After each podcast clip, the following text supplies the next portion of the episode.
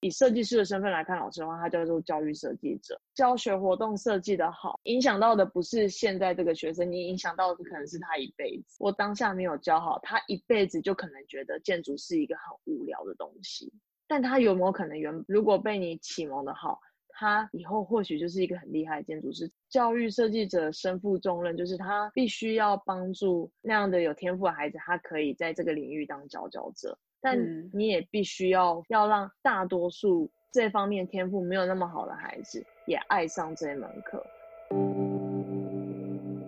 您现在收听的是聊聊设计师，邀请你一起进入设计师们的心理世界。这一集，我们邀请到致力推动美感教育的人品，来聊聊他设计的美感体验课程是如何激发学生的好奇心，引导他们在体验当中认知到美感的存在，将美感课的所学应用在生活当中。如果你对体验设计、课程设计有兴趣，千万别错过这次的节目，聊聊设计师。让你更认识设计师。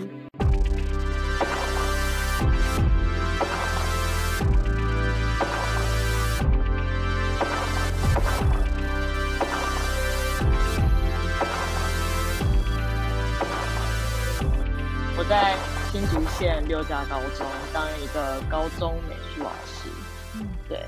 就是我的背景，大学到研究所几乎都在念设计。其实是可以去就是业界的，可是也因为求学的过程里面误打误撞，所以就觉得自己很就好像有种使命感，就觉得很想，就是不管绕多远的路，最后都应该要当老师，对，都应该要帮助小朋友。然后，所以我就后来就是在思考过后呢，就决定投入教职了。嗯，你说是美术教育还是还是艺术教育有有差别吗？如果就我们研究所的训练一个名词的界定的话，那当然有差。美术是局限在视觉相关的艺术里面，然后艺术两个字的话，它很广泛啊，它还包含了表演，还包含了音乐。所以其实广泛来说的艺术教育跟美术教育来说是不太一样。那我觉得了呃结合近况的话，我这一年做了一个呃蛮大的挑战，就是。我接了教育部的一个案子，叫美感教育。嗯，对，那这就跟我们以前从小到大美术班训练的那种美术就不太一样了。嗯，那你觉得美术跟美感差在哪里呢？美术跟美感，美感感觉是内在 sense 吗？美成你你的声音抖了一下。美感是是一种判断力。美术感觉是一种技能，是吗？对，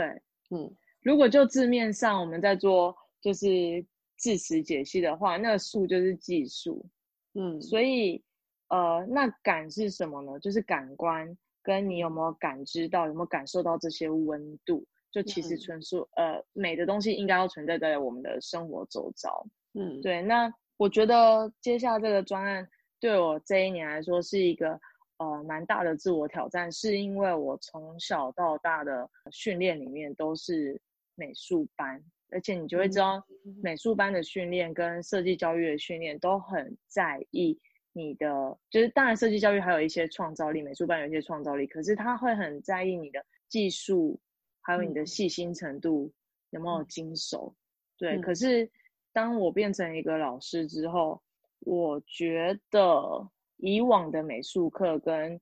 呃美术班里面所所经历过这些美术课，其实它应该跟生活中就是是有一段距离的，所以学生对于美术课可能会觉得很生疏，或以为自己天分不高就不适合，就不会在美术课拿到高分。就是这美感计划呢，它如果大家有兴趣可以去查的话，其实是那个建筑建筑大佬汉堡德。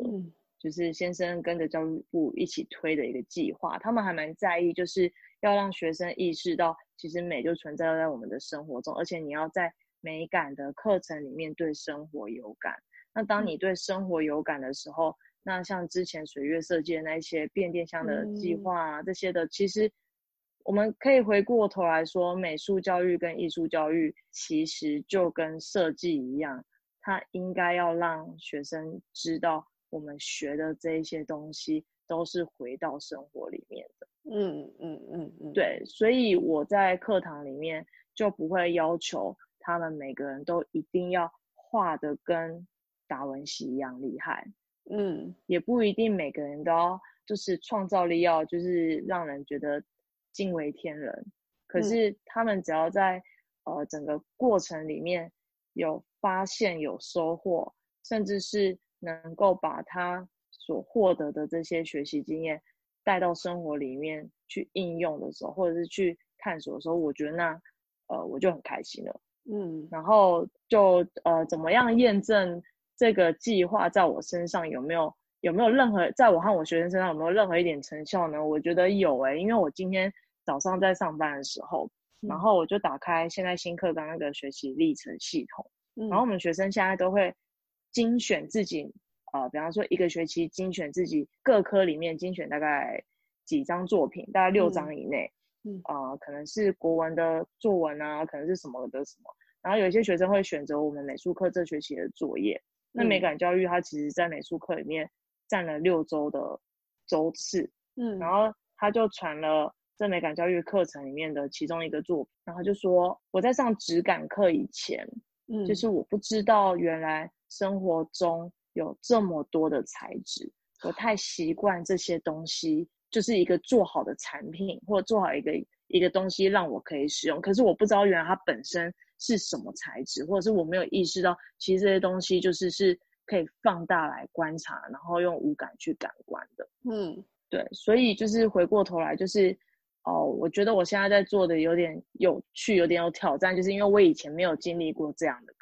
可是我很努力尝试让我的学生感受到，就是呃，所有美术课里面学的东西都跟生活有关。那跟生活有关之后呢，他就不会，他就不会觉得说美术课是一个没有用的科目，因为我跟生活没办法连接，我每次都要拿一张白纸从头这样子画。我我有时候也会听到一些同事跟我说。啊，我以前呢，就是整个学期都在画同一张作品，除了把它裱框起来之外，我其实不太能够知道学美术课之外，能够怎么把它应用在生活中。嗯，所以我觉得，就是除了我们以往认真美术课应该要教之外，现在就是我也很努力的这一块，其实让我觉得收获很多，然后也很兴奋。不要只带我，我期许自己是不给，不要只给他们技术啦。就是技术会要求，可是我更希望他们对美术是有感，而且是喜欢的。我听到这个的时候啊，我觉得他他正在做的事情跟我以前学到的美术课是完全不一样的。以前我以为的美术，就是他会教你怎么用水彩，怎么用这些美彩，然后你去使用那个技法，然后画出你想呈现的那个画面等等，然后就在就是学美学的历史。可是我就会觉得这个历史跟我有什么关系，就会有一点没有办法进入状况。可是你刚刚提的那个美感美感计划，我觉得它就是训练了学生在感知这个世界的能力。然后我觉得它很像。我们做设计的时候会需要去同理使用者，是有点类似的感觉。因为设计很重要，就是你对啊生活体验，然后把那个生活体验转化成就是一个呃新的服务体验，让使用者使用。但那个最初就是你那个感知的能力要出来，你才知道你可以提供什么样的体验给使用者。这已经 跟我过去理解的美术教育已经完全不太一样了，而且这不是只有我一个人在做，这是很多老师都在做，就觉得我就觉得很感动。是什么时候开始推动这个计划的？现在好像是第二阶段嘞，应该至少有五年以上了。嗯嗯嗯，对对。然后，哎，那我想知道他为什么会被提出来啊。如果你去看他计划官网的话，一呃，就跟我如果没记错啦，就跟他教育部希望拨一笔预算出来，然后希望能够帮助我们的艺术设计教育扎根，然后提升竞争力。而大家在这计划出来之前，一直到现在，大家都还是很清楚的知道，就是台湾的生活环境里面，就是美感是零分嘛。嗯，就是你拿去跟日本比，拿去跟北欧比，大家都说哦，别人国家好漂亮，好怎样？其实台湾不会不漂亮啊。嗯嗯，只是台湾的人造的风景就是没有符合我们建筑领域里面所谓的形式原理哦等等的形式原理，其实是源自于建筑。那我们设计啊，或艺术教育啊等等，就会去引用，然后拿来放在我们每一个作品或产品里面。嗯嗯。那那所以这也是为什么最初这个计划在谈的时候，是请建筑大师汉堡德来帮忙去做一个草呃，那叫草创吗？有点像是拓荒的那种概念。嗯嗯。那就是因为台湾的人造的环境没有符合一。定的原则，或者是大家没有意识到，呃，一个有秩序、有秩序的排列，或者是有一定的色彩比例的搭配，可以让一个画面看起来很和谐。而色彩的和谐又可以怎么样影响到我们身处在这个环境的人的心理？就是这些是可能我们以前太精琢在斟酌在这个。技术面，比方说，我渲染要画的很厉害，我为什么要画很厉害？可是当每个都很厉害的时候，它没有组成关系的时候，或者它没有符合一个，呃，我们设计教育面讲的形式原理，或者是呃构成原理那些的，就是美感型、美感、美感公呃美感公式听很怪，美感的秘诀的话呢，嗯，那所有搭配起来就会像我们以前印象中台湾街景的样貌。那所以美感教育推下去了之后呢，其实它是一个很大的计划。然后呃，比方说如果没记错的话，其中一个计划就是都市校，嗯，然后另外一个分支的子计划就是就是教育这一块。那所以我觉得它是一个政府很有心要推动美丽美的竞争力或者是什么样的，就是让。全体的国民呢，大家都有意识到这件事情之后，然后以后自然这个教育的种子播下去，那现在的学生十年后毕业，就几乎就会遍地开花，那可能就是真的影响到我们的生活中。嗯，对，往前推五到六年的之后的时间，所以你那些学生在毕业的话，你说在五年后吧，在五年后，所以我可能三十五岁的时候会。遇到第一批，遇到第一批学生，设计会突然对美感飙升的。我不知 道，而且我都会跟学生说，就是就是我的美术课第一堂，他们一进高中的第一堂，我就问他们说，你们国小的课表里面跟美术课有关的叫什么？他们就会说美劳。然后国中呢，视觉艺术，然后高中呢，美术，然后到高三还有一门课叫艺术生活。然后我就会跟他们就是去讨论说，那你们觉得这些字义是什么意思？有什么差别吗？嗯，对。再来就是呃，讨论完之后，他们就知道哦，每个阶段应该要学到的东西不太一样。嗯，对。所以教育部给他们艺术领纲的时候呢，给他们的课程名称也会不一样。嗯，那下一个阶段就是，那我们为什么都已经在普通高中了，我们为什么还要学美术？嗯，然后就讲不太出来，因为通常很会画画的学生呢，大部分就在美术班了。可是我们一般高中的学生呢，就是要么就是他还想要在普通高中、普通的就是体制下面，然后呢，就是或者是他觉得自己的呃数科数科的能力没有那么好，或者他想要在外面补数科，就都有这种。可是大部分班上没有很多人会很天生就很呃，就是那一个一入学就很会画画。嗯，那。所以其实大部分的你没有跟学生讨论的时候，他们有九成五的人是不知道为什么自己要上美术课的。嗯，他们只是说因为课表上教育部塞给我这门课。嗯，可是其实其实学习不是因为别人别人逼你学啊，你也可以现在离开逃离开教室，你也可以不学习，可是你坐在这里，所以你要为你自己找到动力，找到原因。所以呢，后来我跟他们就讨论完之后，每一届都是一样。讨论完之后，我给他们一个参考的。选项就是，今天你不一定毕业之后会当画家，不一定你会当老师或设计师，嗯，可是你们都有可能会变成老板，嗯，对。那你变成老板的时候，美术还有其他科目的，就是这些基础的知识，它都有可能会帮助你升迁，嗯，或者是帮助你在决策的时候有更广的见识、更高的高度去看每一个问题。那当你有更广的、更广的宽度跟更高的高度去看每一个问题的时候，你的竞争力就会跟别人比起来就会不一样。嗯，对，所以我就会跟他们说，今天学是有学呢，是要为了自己学，而且你们你们学呢，就是也不要就是因为他考不考大考里面考不考他，而决定自己要不要学，那那就太可惜了。因为我就跟他们说，你们接着下一个阶段大学，如果你今天就是不走艺术设计相关科技，这可能就是你人生中就是最后最后几年的美术课。如果你今天封闭了自己，然后或者是你以后也没有养成就是稳定，就是自己要主动求知的那种阅读的习惯的话呢，那这辈子的美感的竞争力、美术美学方面的竞争力，你只停留在国中以前。嗯，那那其实差很多的。所以从刚刚聊这些开始呢，呃，这些到现在总结一句，就是我觉得，我觉得有很多东西都是要让学生找到动力。嗯，比方说让学生感受到美感就在身边，所以我现在学的美术课里面的东西呢，都是为了以后我要用的时候可以用，或者是我在学的时候我就知道我以后要做这，我以后可能就会用到，所以我不会因为考试不考它而不学它。对，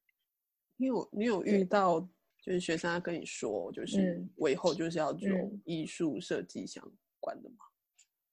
有啊。这个周末才有一个学生，就是用写信跟我说：“老师，我以后想当建筑师。”然后，那我应该要什么准备？嗯，然后其实我觉得现在新课纲还蛮不错的。呃，你还记得我们以前高中的时候，课表都是被塞得满满满吗？对。如果你要准备作品集或者你要准备其他东西，你就是假日去补习。那现在不是哦，现在他们除了在，至少我们学校真的有这么 run 啊，他现在在。课表里面呢，可以真正的选择自己想选的选修课，对我就觉得很棒哎，因为我我在念美术班的时候，我们需要大量去练技术技法的课，所以我其实课表都是没有选择的，学校上午帮我们排满了学科，然后或者体育课，然后下午就必须要上满就是就是数科，我们的课表没有选修课这种选项。是不是因为美术班？嗯，我觉得有可能，所以我觉得某个方面来说，美术班的学生有点吃亏，因为他少了这些多元探索的机会。嗯，对，他的确很早定向，可是我觉得早定向不代表要把他的门关住。嗯，对，嗯嗯嗯，他的门关了，那他以后创作的灵感怎么来？好，那这又是另外一个议题了。那那那个呃，他们现在高高中的学生呢，就是。会有很多的时间可以做大量的选修，而他们入学前就可以看到这个学校帮他设计的三年课程地图，他就可以决定这个学校开的课是不是我要的，然后我就进来。而且这个学校开了这些课，他还不能不开。在入学前，就是入学前学生就知道了，所以他可以很清楚，他也在定向，然后也在探索。然后他们还有在课表里面呢，还有每周两小时的弹性的时间。然后那个弹性时间是不塞课程的，是要让他们去做自主学习的规划，他们要自己写自主学习的计划，然后然后去规划自己要做什么事。所以现在就很多学生高一的高一开始有新课纲嘛，他们现在就会说，老师，那你觉得我自主学习计划应该要怎么写，或是我应该要怎么怎么样去安排，对我未来要去国立台北教育大学那个艺术与造型、艺术与设那个，你知道我在讲那个戏吗？嗯嗯嗯，对。有一个另外一个小老师就跟我说：“老师，我已经确定我想要去念这个系了。那那我应该怎么准备？”嗯，对。那他们就在高一就在准备，我就觉得超棒的啊，而且就是不像是机器一样把他们全部填满，然后他们可以用自己适合的步调，帮自己安排自己未来想要准备的呃想要拥有的那些能力。我觉得这超棒的。对他们本身，比如说数科班上来的嘛。还是没有没有，我刚刚讲这两个，他们都不是美术班，国中都不是美术班。嗯，对，怎么办？我是不是在好像好像在在在在在做这是新课纲的直销？可是我真的觉得在我们学校，我觉得我觉得我觉得做错哎。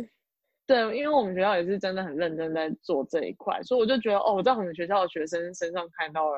他们人生中的希望。我就每次每次想到这些，我就觉得很热血。因为他我现在讲来讲去已经流汗，看到学生自己主动，我觉得主动这件事情很出乎我意料。主动真的很重要啊！对啊，如果没有没有主动性的话，那一切都是别人逼的。嗯，对。那你觉得？美感教育存在的意义是，嗯，就是要让他们就是感受到美这件事情不是只有技术，它应该可以很简单的出现在生活里面，而且他自己就有能力可以去触及到美的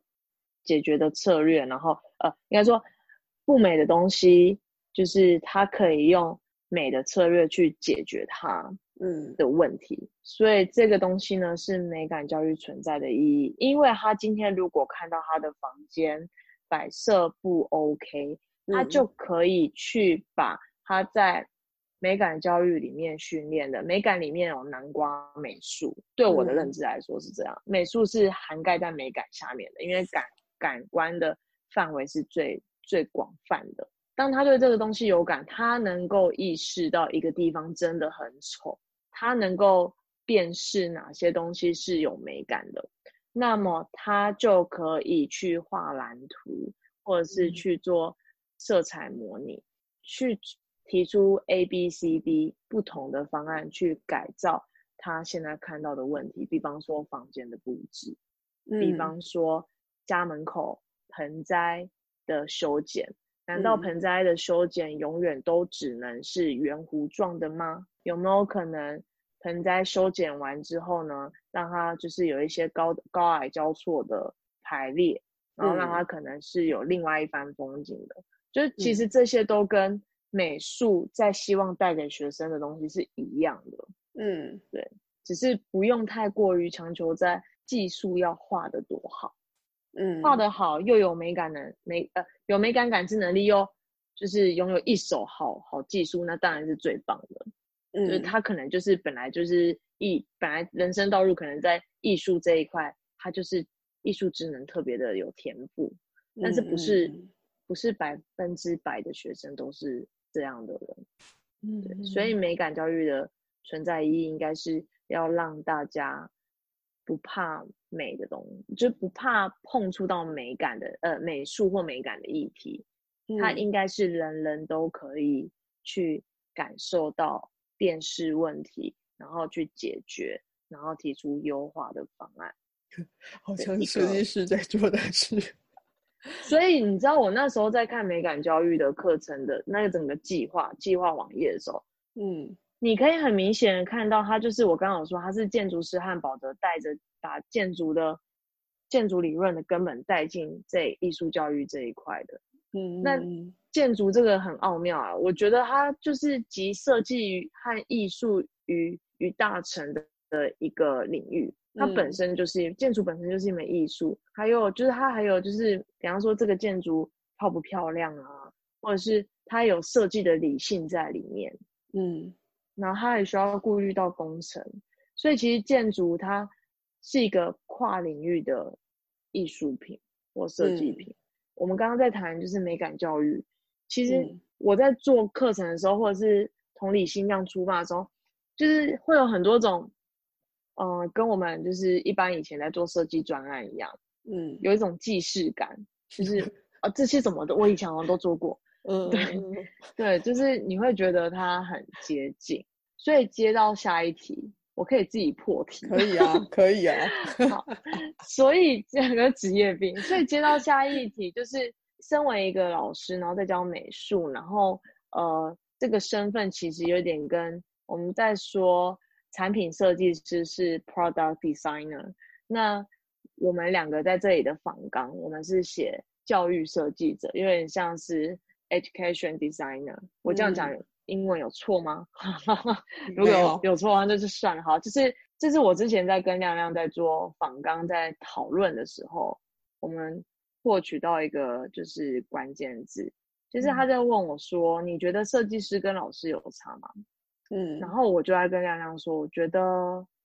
其实老师本身就是设计师，因为我一直在设计所谓的教育活动，让学生可以获取我希望他能够在生活中要学到的东西。嗯嗯，所以教育设计者就是老师，我们俗称的老师，在这里来专业一点一点讲的话，以设计师的身份来看老师的话，他叫做教育设计者。是一个 非常神圣的存在，我觉得。对我不是说自己很神圣啊，我的意思是，就因为你的教学活动设计的好，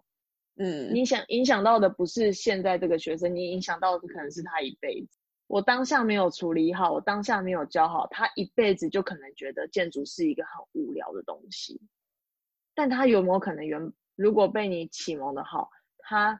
以后或许就是一个很厉害的建筑师，这也是有可能的。所以我觉得教育设计者身负重任，就是他必须要帮助呃一些有天赋的孩子，就是拔尖，就是他他必须要就是那样的有天赋的孩子，他可以在这个领域当佼佼者。但你也必须要扶弱，就是要让大多数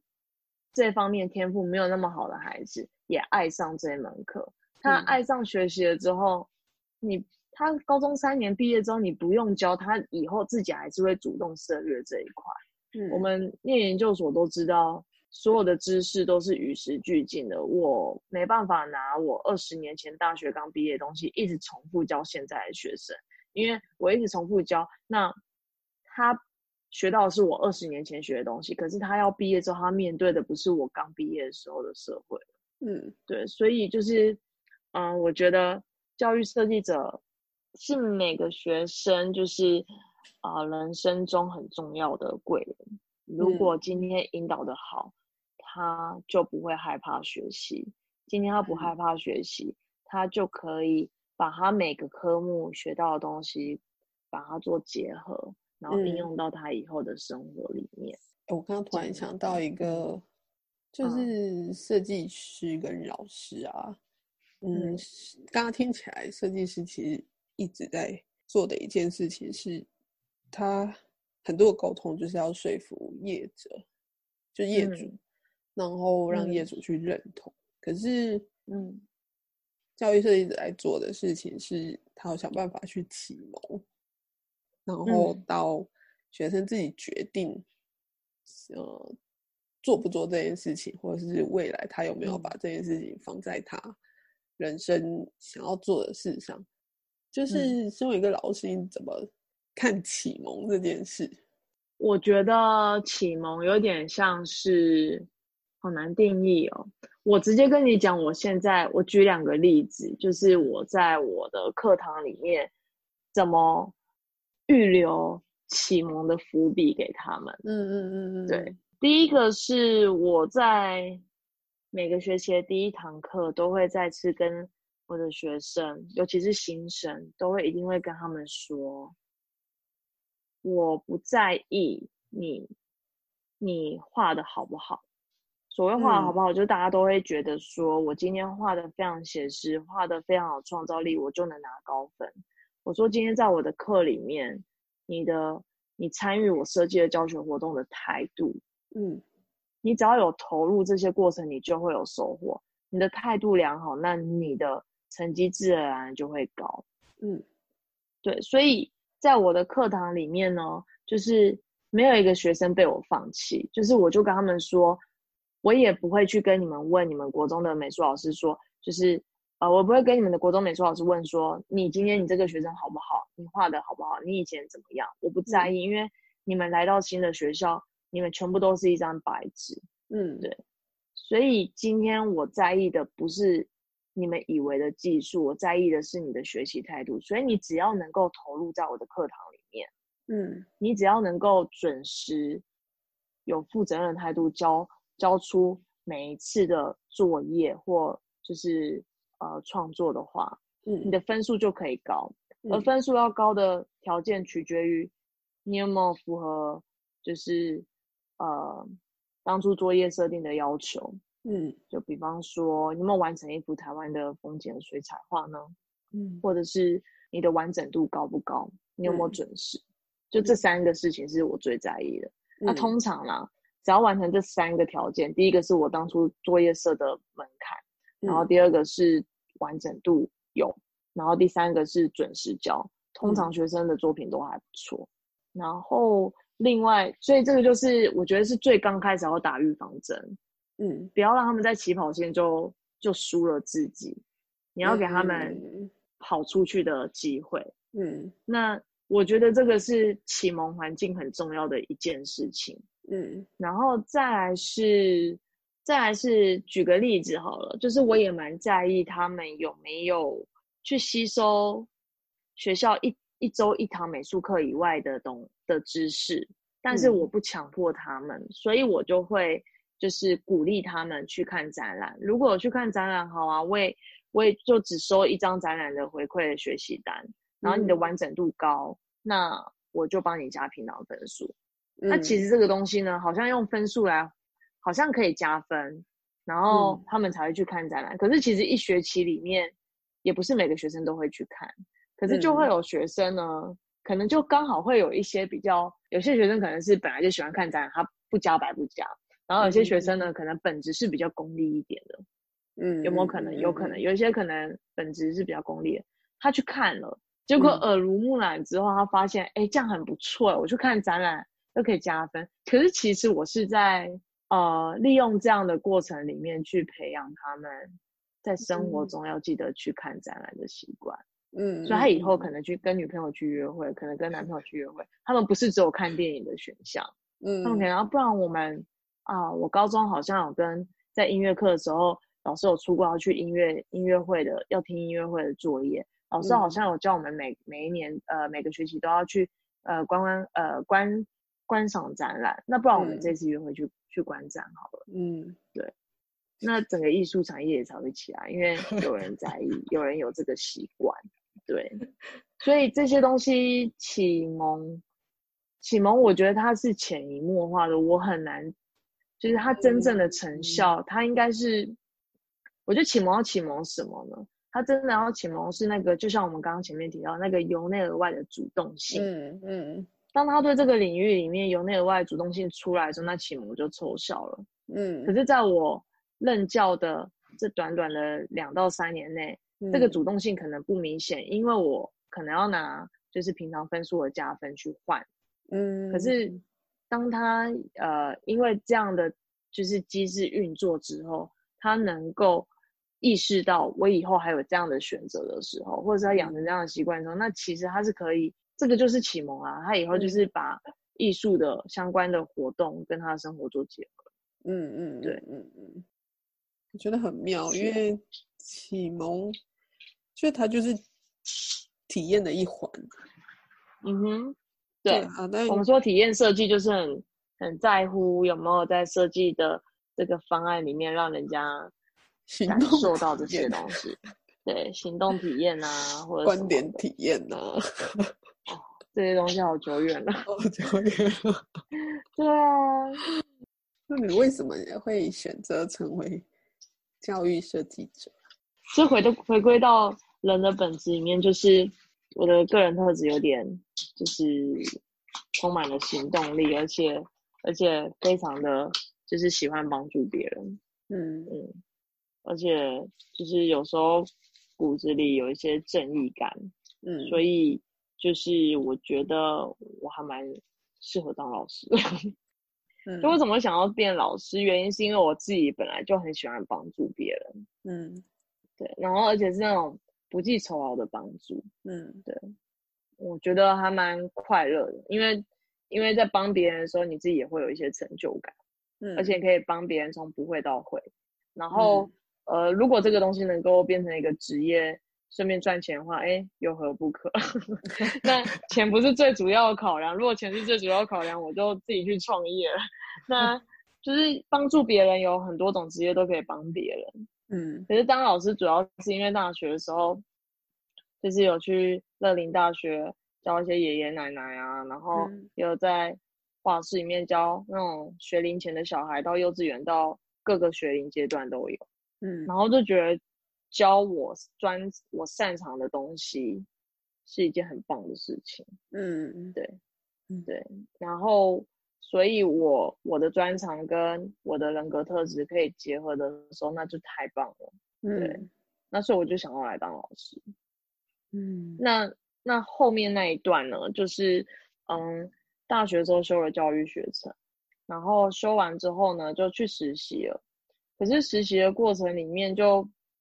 就觉得自己在大学阶段训呃受的训练，跟美术班就是国小、国中、高中美术班受的训练那些，要来马上教国中生或高中生，是我自己会有点心虚的，因为我觉得我的就是我我的能量还没有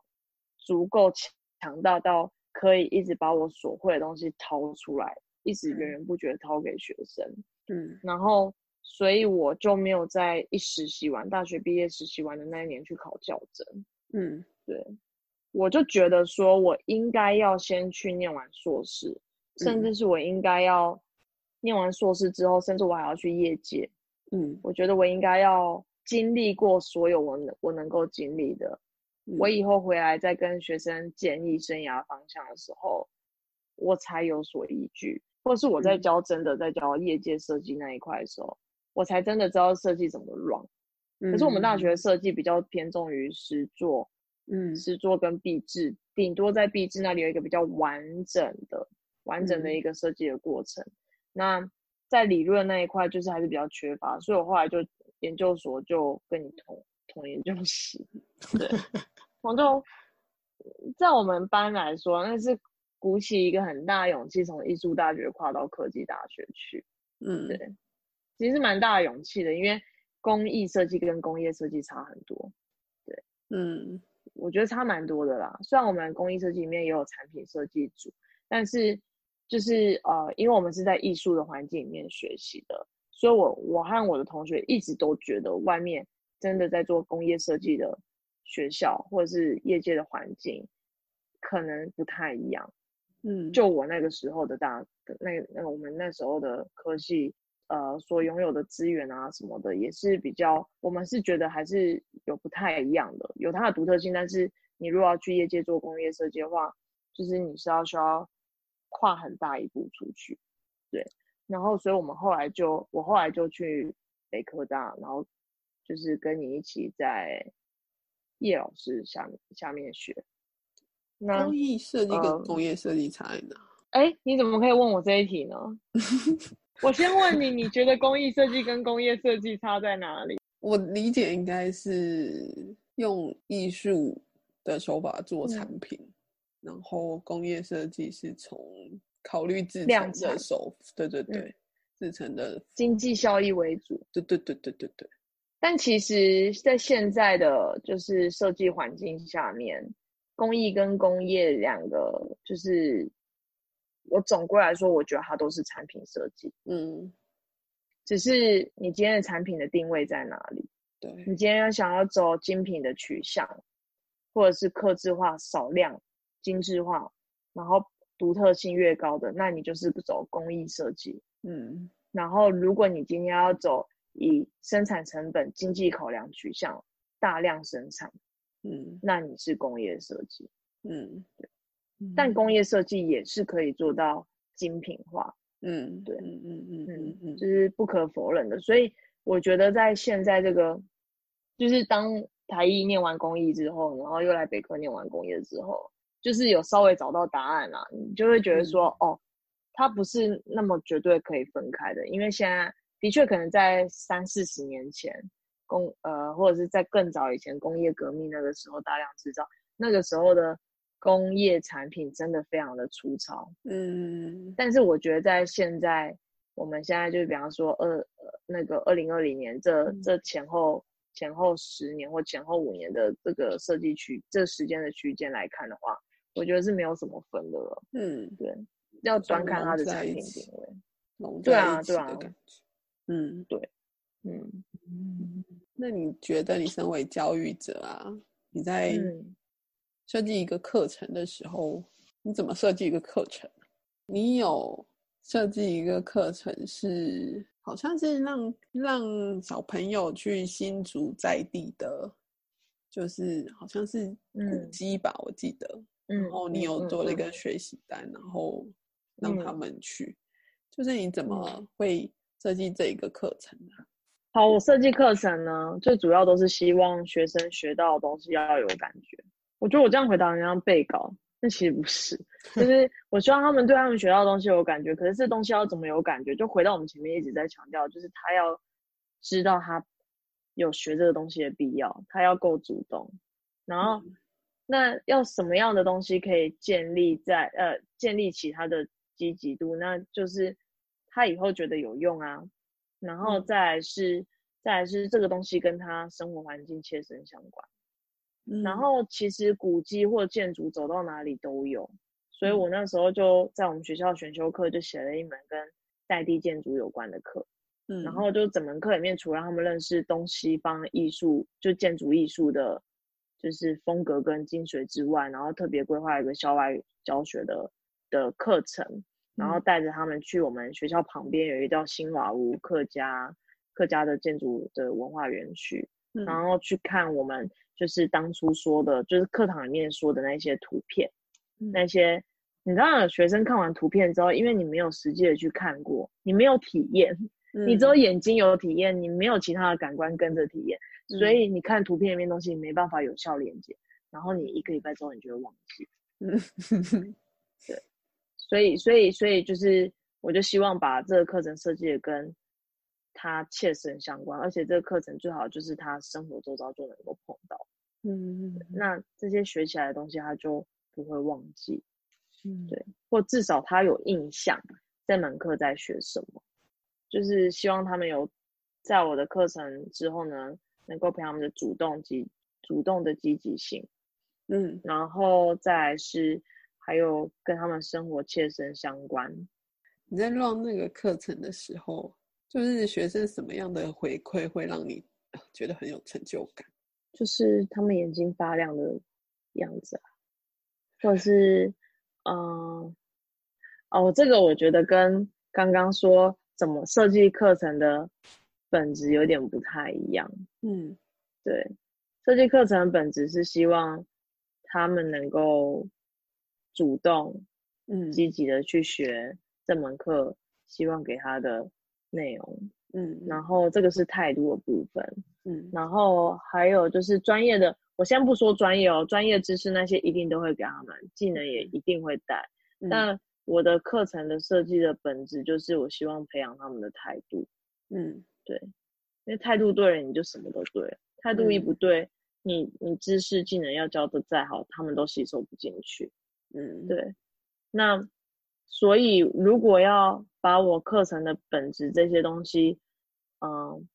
达到的话，就是他们学习态度要好的话，学习态度好的，然后去不会抗拒的去学习到我希望他们学到的东西的话呢，那。我有调整我的教学方法，我希望让他们可以就是没有人觉得自己在美术课里面是被忘记的，嗯，所以我在教学我的我的课程设计本质影响了我的教学策略，我的教学策略就是我用了分组教学，而且一直性分组，就是我我让每一组都有很会画画的，很很有创造力，但不一定会画画的，还有口条很好的，然后甚至是。就是可能不会画画，但口条很好，或者可能不会画，但是他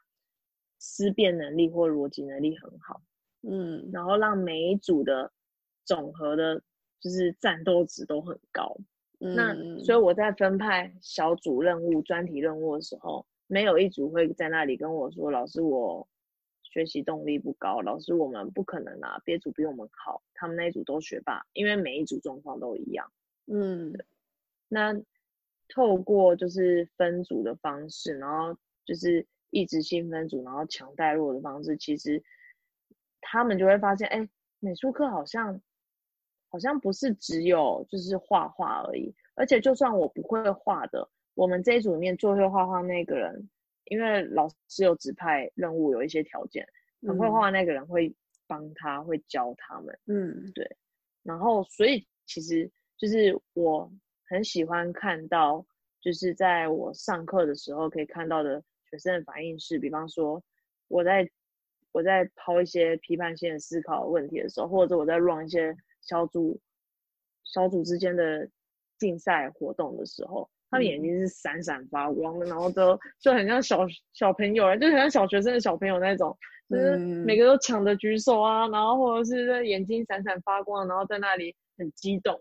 但其实整个课程也很简单，但是他他们我很喜欢看到他们的反应是很很投入，非常投入。那我的课程的本质的目标就有达到，嗯。然后我也很喜欢看到另外一种状态是，就是我刚刚说，就是比方说每一组都有那种很会发表的，都有那种很有想法的，也有那种很会画画的，嗯。我还蛮喜欢看到他们互相帮忙，就是在上台发表之前。上台发表他们的成果之前，他们一定会先经呃完一起完成组内的东西，然后或者是一起去讨论组内的共识。我还蛮喜欢看到他们一起就是为了要共同解决一个问题，然后对共同解决一个问题，然后一起去讨论可行的方案。然后讨论的过程里面，每个人都有他的就是专长，每个人都有他的亮点，所以每个人在每一个专题里面都可以。找到成就感跟自信，你知道，其实这一块就是也间接的再回到你前面说的那个启蒙，嗯，就是你在这门课里面，每个人都是闪闪发亮的，那那那他就不会放弃这门课任何给他的东西，嗯，对态度态度好了，然后有成就感了，然后然后他也会学到那些知识性的艺术史的东西，或者是。就是呃，应该要学的技法，因为就算我一个老师没办法同时间教这四五十个学生，我每一组四个人一组里面都有一个很会画画的，都还是有一个很会画画的学生可以帮我教他们。如果这样看起来的话，就是我觉得课程的本质影响到我的教学策略，然后我的教学策略里面就是可以让我看到我想要看到他们的他们的学习状态，嗯。嗯，我刚刚脑袋里有一个画面是，你好像就是那个领导者，然后你带了好多个 team，然后这些 team team member 都很乐于去扮演自己的角色，然后把自己定位在适合的自己适合的地方，然后很有热情的去做自己喜欢的事情，所以我们说。哇，又回归到新课纲，我真的觉得还不错，就是新课纲的精神真还不错，我还蛮认认同的啦。嗯，对，就是就是我们都要说要适性养才。今天一个一个人，不论是他是一个学生，还是是一个要找工作的人，他今天被放到一个适合他的位置。他不管做任何一个专案，他都可以发光发热。嗯嗯嗯，因为他热爱他的东西，而且他的能力跟他的特质就符合这些东西。就像我前面说的，因为我的特质是喜欢跟人家分享，因为我的能力刚好在艺术里面领域里面是比较强的，或者是比较有发有有效呃有表现的，所以当老师对我来说是就是很开心的一件事。啊，当你工作开心的时候。有很多能量就会一直源源不绝来，那所以你今天如果在业界工作的时候，同理啊，你你如果在一个适合你的位置，你很热爱你的选择，然后你不管怎么样的就是专案，你都可以，就是你就会就是觉得有源源不绝的，就是能量可以 push 你前进。比方说，有一些大学学姐他们创业。嗯，我觉得创业的人应该有类似的特质，因为他知道自己很适合在走在这一块，嗯，所以他愿意放掉很多呃很多安稳的东西，去挑战不确定的状态，然后去追求他的梦想。嗯，那因为他对他这个东西有热忱，而且他他可以继续走下去。嗯，应该说小号也是啊，嗯，他为什么可以在下班之后还是源源不绝的？就是 也不是源源不绝，好像很多个小号一样。所以为什么他可以下班之后还继续在做道路题？那就是他热爱字体设计。然后为什么你在下班之后你还可以在就是做聊聊设计？就是今天你觉得这个东西真的很很符合你的特质跟你的你所追求的一切。嗯，那那他就很值得。嗯，那感觉上你现在就把你自己放在一个非常对的位置。嗯，自己还蛮满意的。那你 把自己放在这个位置之前，你有放错位置过吗？就是在经历过前面几年的求职经验之后，我觉得你的位置没有对不对，跟放错没有有没有放错，就是所有每一个阶段所经历的开心跟痛苦，嗯，或绝望，全部都是你最后很满意的时候的养分。我现在很满意，是因为。我在前面经历过很多的尝试跟体经呃体验，所以我知道我现在在这个状态非常的适合我。嗯，对。那所以呃前面的比较负面，就是可能比较就是那些养分，就是比较就是可能没有还没到现在这个状态之前的那一些经历呢，就是它可能不算是错误的，他。他的确那样的经历帮助我去判断下一个阶段，可是他的确不太适合我做一一辈子的工作都做这些东西。嗯，呃，就举个例子是，就是我那时候实习完之后，觉得自己还要念研究所才足够，然后我可能甚至要去业界工作一阵子之后，才能把我在业界跟研究所所见的东西带给学生。嗯，然后，所以我念完研究所之后，有短暂的去。业界工作一阵子，嗯，那那一阵子说长不长，说短不短，其实没有几个月，但是就是在那里面，你可以很清楚的感受到自己的人格特质，就是真的非常适合在教育这一块，嗯嗯，呃，我们说老师跟设计师到底差在哪里？嗯，如果一样用设，老师如果是一个教教育设计的。教育设计专案的执行者跟规规划者的跟执行者的话，那其实设计师也是啊，你就是去做一个蓝图规划，然后去把一个专案执行出来验收。只是老师的对象是人跟他们的课程的做成品，老师对对象是那个学生本身哦，那个人是学生本身，然后那也是一个可塑的东西，但是那个什么设计师那一块是消费者。那他他面对的消费者还是需要用同理心那一些的。那我刚刚讲到这边是，我们之前在访刚有提到说，就是设计师跟老师比起来的差异在于，就是嗯，老师的工作内容的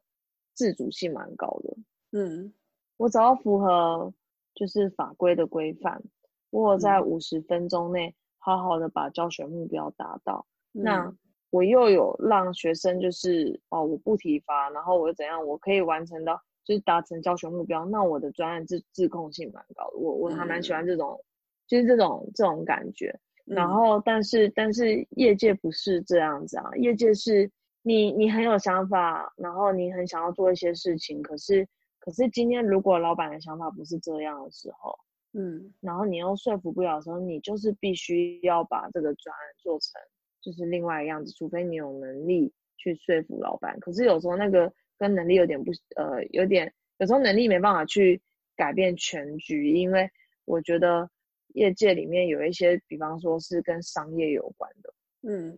所以它教育跟商业的连接性没有那么高的时候，那我我可以不受太多的外力干扰，自主性很高的把一个专案做的很。就是做的非常的满意，可是今天如果就是业界的话，我也可以把专案就是说服众人把它做得很好，可是有时候是不可抗力的因素，因为它有商业必须牵扯在那里。嗯嗯嗯，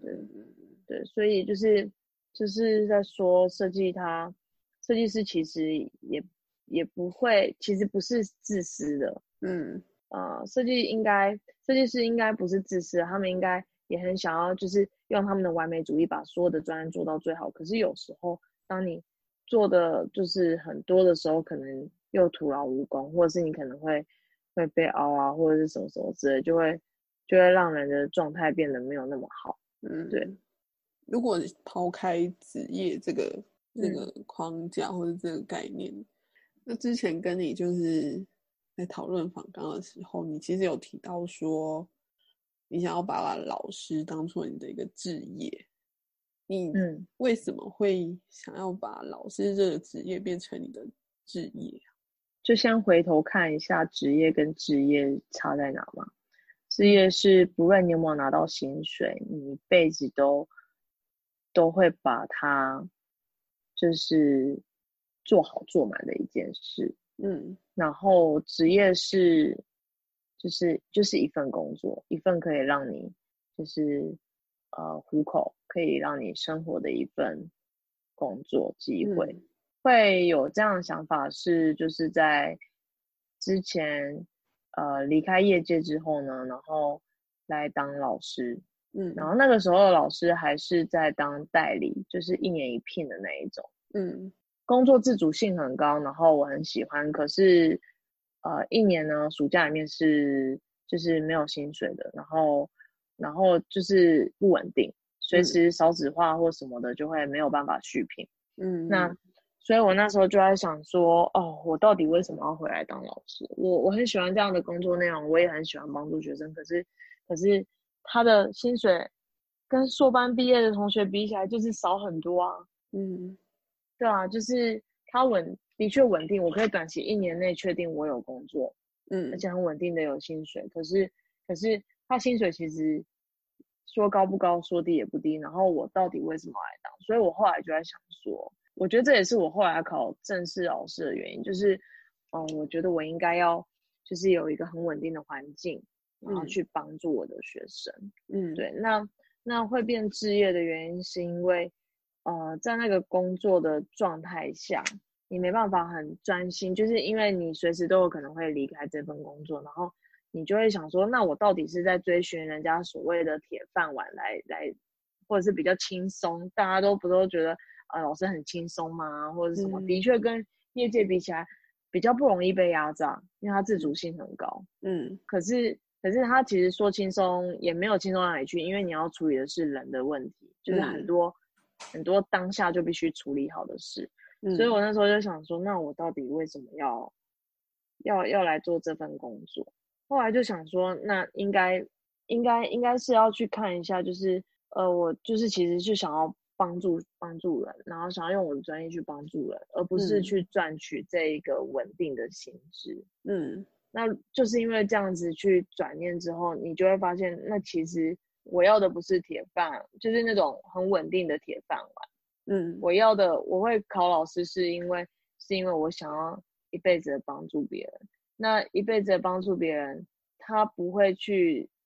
觊觎说，就是我现在薪水多少多少。因为如果薪水真的要多，我我开个补习班也可以啊。可是我不太想要让我帮助别人的本质改变。嗯，所以我。不太想跟商业这一块，就是就是你知道商商商业利益啊什么的，总是会在某些时刻可能不小心让你就是就是迷失了自己，所以我觉得就是还是要回归到教育的本质去去帮别人。嗯嗯嗯嗯嗯嗯，所以后来我就想说，那那你应该要去找的不是一份普通的工作，而是这一份工作，就算我今天退休了，我都还是可以很。很乐意就是去帮助别人的内容，那他就应该变成我一个人生的职业。我觉得在可能跟我们是同年龄的朋友，嗯，应该都有在这种探索的过程。我觉得他们应该也会有迷惘，或是不知道自己嗯该往何处，或者是决定要做什么。如果是这样的状况，你你会建议他们怎么做，或是你会跟他们说什么？跟我代理时期一样迷惘的状况吗？嗯，反正那一两年，如果是，就是今天如果有就也不要很好的朋友，就是如果有一个人。跟我一样，在为自己职涯发展或人生的道路上定定锚，他人生职业到底是什么的时候，嗯，那他其实还没有答案，他也很迷惘。曾经觉得自己应该要当什么，呃，现在发现什么都不是的时候，他应该要怎么办？是这样吗？嗯嗯嗯。那一样啊，就是，呃，我刚刚前面有讲，就是我觉得我很幸运，是我现在在做一个跟我人格特质和我专长很吻合的一份工作。嗯，所以如果可以的话，应该要先把你现在拥有的这一些外部的资源先先放掉，嗯，先回过头来拿出一张白纸，然后然后稍微想一下自己到底是一个怎么样特质的人，嗯，然后呃你的专长求学以来或者是一直到现在来，你的专长在哪里？嗯，而且那个专长是你要，你做起来就是会很开心，你不会有负担的。嗯，对，对。然后那这两个东西交集在一起，有没有什么东西是什么样的职业是，呃，什么样的工作跟你做做呃你的人格特质还有这份这份专长是有密切相关的？应该会有。嗯，然后有了之后，你或许就要想想说。我要怎么不把这个东西变成只是我糊口的生生财工具？嗯，我要怎么让它更好？而且那个更好不是追求利益，是追求我自己的核心价值。嗯，对。那如果你自己的核心价值，也就是你的动力找到的时候，你以后就会很清楚的知道。什么时候老板在跟你说这个东西不行的时候，你嗯，你要怎么判断这个东西是真的不行，还是你必须要呃真的要很积极的去把你所看到的机会或者你看到的竞争力去说服老板？就是就是我知道，就是以我之前在业界，我也知道老板声音很大，嗯，就是有时候是大到。新人是没办法用想尽办法把它盖呃把它说服过去的，嗯，那那没关系，可是你要心里很清楚的知道你在你在追求是什么，然后如果你真的可以，你你你就可以去追寻你要的东西。然后我就举个例子，如果今天你的工作那样的环境不适合你，嗯，去呃有自己很高的掌控性去追寻专案。朝你要的方向走的话，其实你也可以跟亮亮一样，就是就是我不亮亮，我不是说你在工作怎么样，我的意思是你可以自己，就是要很清楚的知道你你自己生活或你自己找工作不是只是为了赚钱生活，嗯，你你的生活更应该为了你热爱的东西进行着，嗯，所以我以亮亮为举例，他除了他做他喜欢的工作之外，他还会用自己就是下班的时间去做这个聊聊设计师的节目，嗯，对。然后或者是以我们硕班同学小号一样，他呢就是下班之余，他几乎是燃烧他的生命在 自恋小剧或自嗨里面，在在钻研字体设计的领域。嗯，这些东西没有你自己先沉淀之后，然后你没有自己先沉淀，然后想清楚你到底要追寻什么，嗯，你是不会知道答案的，嗯，而且这个答案没有人可以告诉你，因为它跟你本本身的特质有关，它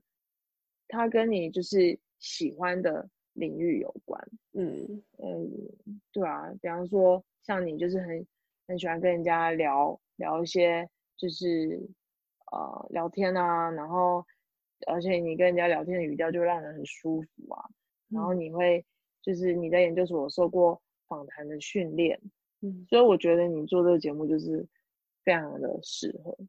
嗯，对，然后就是所以今天如果今天你的职业没办法跟老师这个这个这个工作选择一样那么的有自控性这么高的话。是不是只有职业等于置业的选项呢？是不是你自己可以再找一个生活中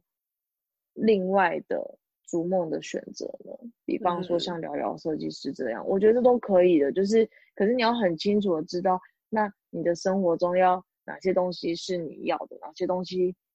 刚好就好，哪些东西是你很愿意燃烧你的热忱去完成它，那你的生活就会有很多的正能量。如果生活没有正能量的话，那久而久之你就会没有动力，就会迷失掉自己。嗯，可是迷失掉自己很可怕。我我还记得我考上老师的那一年，我写了一个心得分享文，然后我就跟其他就是还在还在教师甄选，就是几百个人取一个这种战场上呃浮沉的代老师们分享了一句话，我到现在都印象深刻。我就说，我觉得当老师就是很重要的是去帮助别人，可是今天如果我们在这一个这么艰困的求职的制度下，迷失了自己，你对你自己没有任何的，就是信心，你对于你这份工作没有热忱，那你要怎么去帮助你的学生？你的学生就就就就他就是需要一个就是灯塔灯塔型的老师去指引他路，可是老师已经迷失了自己。今天当不管今天是不是老师啊，今天一个人迷失了自己。他就没办法去帮助别人，所以我把这个这句话套到任何一个职业上面都一样啊。嗯，我们前面有说，不管今天是不是老师，每一个职业都可以帮助别人。嗯，那你今天如果迷失了自己，你要怎么去帮助别人？嗯，对，所以要先定好定下自己，要把自己安定好，你才能去帮助别人，就是获得他原本没有的能量。嗯嗯，我要喝心灵鸡汤。嗯，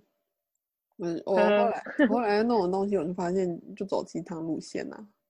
所以我原本最初是想要聊设计师怎么定规格，后来 它就歪掉。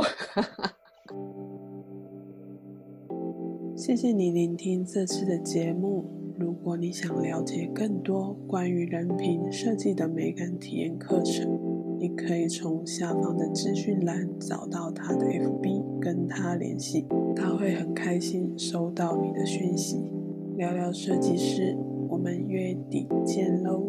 拜拜。